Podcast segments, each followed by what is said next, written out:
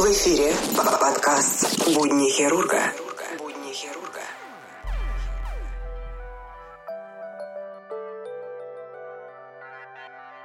Всем привет! Вы слушаете НОТБ на будни хирурга, 18 выпуск. И сегодня речь пойдет о таком человеке, как Сергей Сергеевич Юдин. Человек, который впервые в истории перелил пациенту кровь, взятую у трупа. Итак, 23 марта 1930 года главный хирург Московского института скорой помощи Сергей Сергеевич Юдин впервые в истории перелил пациенту кровь, взятую у трупа. Это событие породило современную практику консервации и длительного хранения донорской крови. Был преодолен важный психологический барьер. Открылся путь к пересадке органов здоровых доноров, погибших в результате несчастного случая. В этот исторический день, 23 марта 1930 года, инженер по имени Икс, москвич, 33 года, решил покончить с собой популярным у древних римлян способом. Он перерезал себе сосуды левого локтевого сгиба и лег в теплую ванну. В институт имени Склифосовского самоубийца поступил почти без признаков жизни. Помутненное сознание, зрачки расширены, дыхание поверхностно, пульс на руке не прощупывается. Он был бледен и неподвижным, как восковое изваяние. Юдин уже 18 месяцев дождался такого безнадежного пациента, чтобы испытать на нем вливание посмертной крови. Прежде кровь и органы умерших считали ни на что негодными из-за образующихся в них страшных трупных ядов. В 1928 году выяснилось, что время имеет значение. Зав. кафедры факультетской хирургии Харьковского мединститута Владимир Шамов на съезде хирургов Украины доложил, что обескровленные собаки оживают после переливания им крови собак, убитых за 5-10 часов до операции. Присутствующий в зале Юдин спросил Шамова, а чего тот не проделал то же самое на безнадежных пациентов, больных своей клинике, и не вошел в историю медицины. Докладчик ответил, что в плановой хирургии такие эксперименты при неудаче грозят уголовной ответственностью. Они могут сойти с рук разве что самому Юдину, Институте скорой помощи. Действительно, в институт имени Склифосовского нуждающиеся в трансфузии ранее поступали сотнями. Невостребованных трупов неустановленных лиц тоже хватало, но до 14% этих неизвестных при жизни были сифилитиками, то есть болели сифилисом.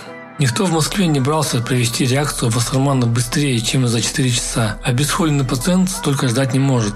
Юдин решил провести переливание трупной крови наугад, выбрав тело неизвестное поприличнее, когда придут скрывшего в себе вены самоубийцу в безнадежном состоянии. И им оказался тот самый инженер, который решил покончить жизнь самоубийством, скрыть себе вены. Позднее газеты писали, что донор был жертвой автобуса, а спасенный самоубийца через два дня пошел домой. И то, и другое не совсем правда. Донор – мужчина 60 лет, пробыл в институте 18 часов и скончался от сердечной недостаточности. Позднее вскрытие показало жировое перерождение печени. Скорее всего, несчастно погубил алкоголь. Юдин скрыл брюшную полость трупа, обнаружил нижнюю полую вену на всем протяжении и стал отсасывать кровь большим шприцом жены. Все, кто учится на медицинском, все студенты, все врачи знают, как выглядит шприц жены.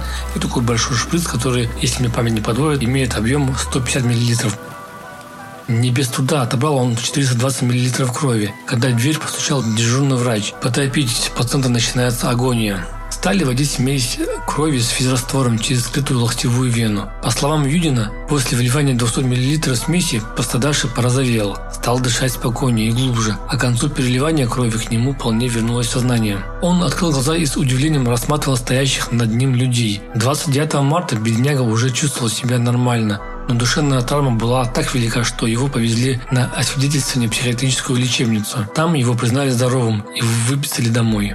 К Юдину возникли вопросы у судебно-медицинского эксперта, получившего обескровленный труп с зашитым животом. Отделаться от прокуратуры помог следующий съезд украинских хирургов, признавший опыт Юдина научно обоснованным, и военные медики, которые увидели перспективу переливания посмертной крови. Весной и летом 1930 года Юдин делал еще несколько переливаний, все удачные. По счастью, у доноров реакция Вассермана оказалась отрицательной. Но чтобы гарантировать отсутствие бледной спирохеты в донорской крови, нужен был метод ее консервации более чем на сутки. Над этой проблемой медики безуспешно бились с 1914 года, когда было сделано первое непрямое переливание. И Юдин всего за полгода решил эту глобальную проблему, чтобы спасти идею использования посмертной крови. Решение оказалось крайне простым. 7 октября в институт имени Склифосовского поступил 53-летний мужчина с кровавой рвотой. Из анамнеза многолетняя ожога не дня без сода. Подозревали язвенное желудочное кровотечение. Для готовящейся операции отобрали 2 литра крови из тела человека, скончавшегося от стенокардии.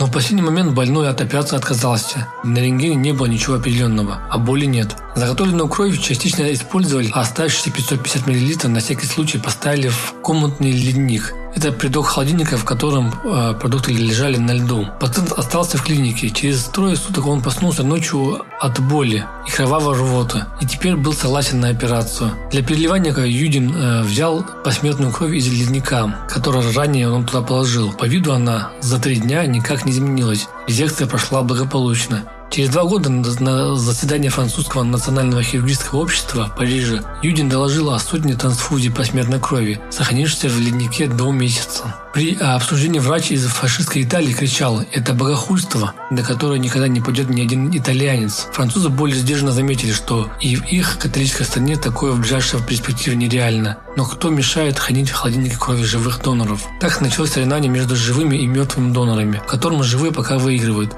Этической проблеме Юдин обратился в 1949 году, оказавшись в одиночной камере номер 106 внутренней тюрьмы на Лубянке по обвинению в связях с иностранцами и преклонении перед Западом. Из трех лет заключения его 31 месяц не вызывали на допросы. Юдину выдали ручку, карандаш и бумагу в недостаточном количестве и приходилось писать на листочках туалетной бумаги. Их Юдин склеивал манной кашей, а когда кашу не давали, связывал стебельком от веника, которым подметали его камеру. Написано так двухтомник вышел после его смерти в 1960 году и удостоился Ленинской премии. Однако важную главу об этике выбросили как мистическую. Автор – передовой врач и одновременно верующий человек. Размышлял, насколько вообще правильно пускать дело трупы.